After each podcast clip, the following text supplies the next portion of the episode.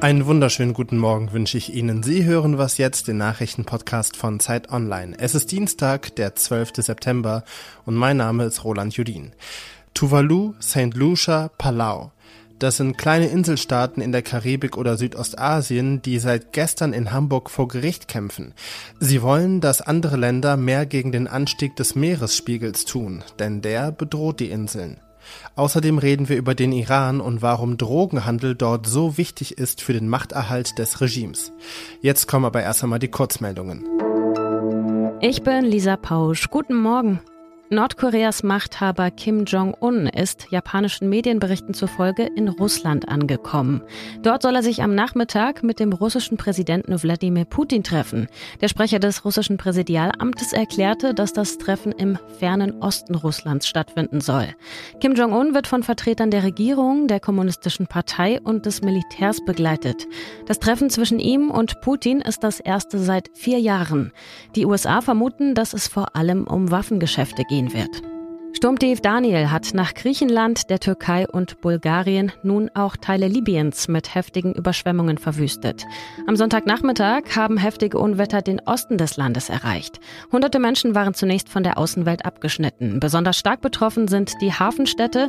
Derna wurde zum Katastrophengebiet erklärt. Dort haben Wassermassen zwei Staudämme eingerissen. Libyen befindet sich seit mehr als zehn Jahren im Bürgerkrieg. Der Ministerpräsident der Regierung im Osten befürchtet, dass mehr als 2000 Menschen in den Fluten gestorben sind. Tausende werden demnach noch vermisst. Die Regierung in der Hauptstadt Tripolis spricht von den schwersten Regenfällen seit 40 Jahren. Die Türkei hat drei Flugzeuge mit Rettungskräften nach Libyen geschickt. Redaktionsschluss für diesen Podcast ist 5 Uhr. Tuvalu, Vanuatu, Antigua und Barbuda, das sind alles klitzekleine Inselstaaten, die das gleiche Problem haben, den steigenden Meeresspiegel. Der ist für diese Staaten existenzbedrohend, die könnten nämlich im Meer versinken. Die Inseln stehen seit gestern vor dem Internationalen Seegerichtshof in Hamburg und prozessieren dafür, dass der weltweite CO2-Ausstoß als Grund für die Meeresverschmutzung und den Anstieg des Meeresspiegels anerkannt wird und dass die Länder der Welt rechtlich verpflichtet werden, mehr für den Schutz der Ozeane zu tun.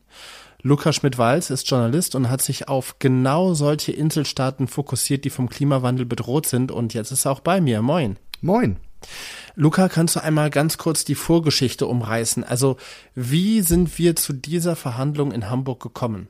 Also nicht erst seit gestern äh, leiden ja kleinere Inselstaaten besonders im Pazifik unter den Folgen der Klimakrise. Nun sind diese Länder meist auch eher arm im internationalen Vergleich und sie selbst tragen kaum zur Klimakrise bei, sind aber aktuell mit am stärksten betroffen. Und was diese Staaten wollen, ist eben Klimagerechtigkeit, beispielsweise in Form von finanziellen Hilfen aus dem Ausland. Ähm, ein Zusammenschluss kleiner Inselstaaten, die COSIS eben, die haben jetzt gemeinsam beim Internationalen Seegerichtshof einen Antrag eingereicht und um eine juristische Stellungnahme gebeten. Die Frage lautet, welche besonderen Pflichten haben die Länder der UN laut Seerechtsübereinkommen beim Thema Klimakrise und Veränderung der Meereswelt, die ja untrennbar zusammenhängen?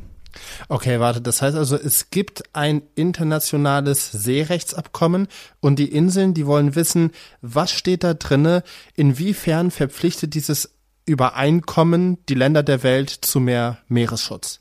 Genau, es geht da um Absatz 12, der dreht sich in vielen Details um den Schutz der Meere und da steht ganz oben die allgemeine Verpflichtung, Staaten müssen die Meereswelt schützen und bewahren.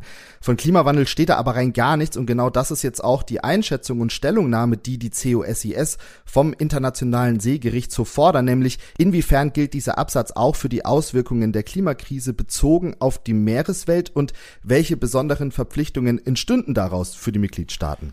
Ja, entstünden daraus überhaupt irgendwelche rechtlich bindenden Pflichten? Ja, das ist äh, ein bisschen schwierig zu sagen. Erstmal nein. Ähm, erstmal ist das Gutachten, das erstellt wird, nicht ähm, rechtlich bindend. Allerdings hat es natürlich, weil es eine juristische Aussage ist, bezogen auf ein Völkerrecht, natürlich eine gewisse Aussagekraft, die es vorher nicht gab.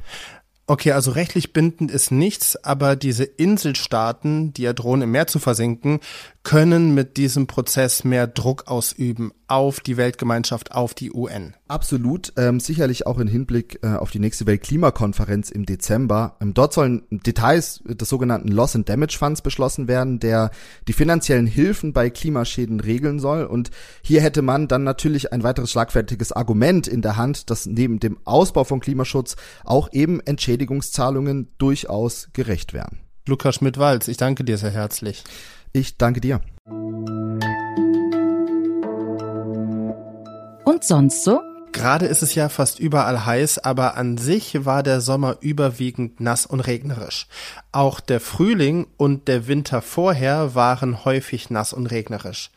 Das Gute daran ist aber, die Dürre in Deutschland hat sich vielerorts aufgelöst. Heißt konkret, die Böden in Deutschland waren lange Zeit zu trocken, aber jetzt sind sie gut durchfeuchtet worden.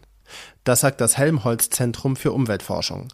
Bis in eine Tiefe von 60 Zentimeter haben vor allem Böden in Westdeutschland wieder ausreichend Wasser aufgenommen. Das ist gut für die Pflanzenwelt, die bei steigenden Temperaturen ja auch auf mehr Wasser angewiesen ist. Einen Wermutstropfen gibt's aber auch noch, nämlich in weiten Teilen von Ostdeutschland und in Teilen von Niedersachsen ist die Erde immer noch zu trocken. Und auch in tieferen Erdschichten ist es noch nicht feucht genug. Frau, Leben, Freiheit. Das war und ist immer noch der Slogan der Protestbewegung im Iran. Vor knapp einem Jahr wurde Gina Masa Amini festgenommen, weil ihr Kopftuch angeblich nicht richtig saß. Wenig später ist sie dann in Polizeigewahrsam gestorben. In wenigen Tagen jährt sich ihr Todestag. Seitdem gehen meist Lehrkräfte, Studierende und Schülerinnen auf die Straße, also eine einigermaßen gebildete Mittelschicht. Doch was ist eigentlich mit den Armen? Je nachdem, ob man den Zahlen der EU oder der iranischen Abgeordneten glaubt, leben im Iran 30 bis 80 Prozent der Bevölkerung unter der Armutsgrenze. Und die Schätzung 80 Prozent kommt von den Abgeordneten selbst. Armut und damit einhergehend auch Drogenkonsum könnten Methoden des Regimes sein, die Menschen gefügig zu machen.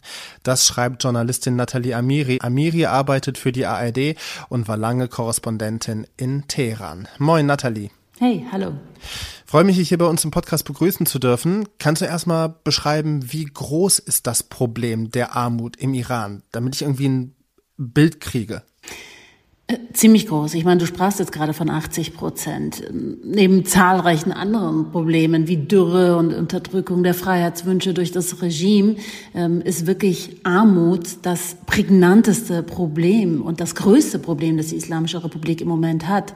Und äh, Shalmin Mehmandinejad, den ich eben für die Zeit porträtiert habe, hat vor 25 Jahren die Imam Ali Foundation gegründet, eine nichtstaatliche Organisation, die den Ärmsten der Armen half und er spricht jetzt zum ersten Mal. Er hat 25 Jahre lang geschwiegen und geschwiegen, um seine Arbeit verrichten zu können. Ja, und jetzt musste er fliehen und er gibt jetzt Einblicke in die Abgründe der Islamischen Republik. Und ich muss sagen, ähm, ich habe so viele Interviews geführt, aber so einen tiefen Einblick habe ich wirklich in einem Interview noch nie äh, erhalten. Er spricht von Drogenhandel, von Korruption, von Prostitution, von Kinderhandel. Nicht nur der Herr Mehmandinejad, den du für uns porträtiert hast, sondern auch viele andere Leute, mit denen du gesprochen hast, die sagen ja auch, das andere Übel, das mit der Armut einhergeht, sind Drogen. Genau. Mehmandinejad spricht von einer unvorstellbaren Verbreitung von Heroin und Opium, Crystal Meth. Drogen, meint er, sind die sind für die Konsumenten einfach überall jederzeit erhältlich. Dazu muss man sagen, dass die Drogenroute von Afghanistan nach Europa quer eben durch den Iran läuft und aus Afghanistan kommt ähm, der, die, die meiste Heroin, äh, die höchste Heroinquote, das sind über 80, fast, fast 90 Prozent. Und zwischen Iran und Afghanistan gibt es eben eine fast 1000 Kilometer lange Grenze und da, die ist hoch frequentiert und die wird kontrolliert von der Revolutionsgarde. Und das haben mir eben mehrere Personen ähm, auch bestätigt, dass da die Revolutionsgarde ihre Finger im Spiel hat. Also eine der wichtigsten Drogenrouten der Welt verläuft durch den Iran. Der Iran beschlagnahmt sehr viele Drogen und verkauft die dann einfach selbst. Sind das solche Anhaltspunkte, die du recherchiert hast, weswegen du in deinem Artikel sagst, Das Regime benutzt Drogen und auch Armut als Waffe gegen die Bevölkerung, um die eigene Macht zu zementieren. Das sind Mehmandinejads Vorwürfe gegen das Regime. Ich habe aber von unterschiedlichen Quellen eben Bestätigungen für seine Aussagen enthalten, dass Drogen auf jeden Fall als Waffe gegen die Bevölkerung eingesetzt werden und das Regime sich auch dadurch bereichert. Also zum Beispiel eine der Quellen ist Mohsen Sorse-Garot.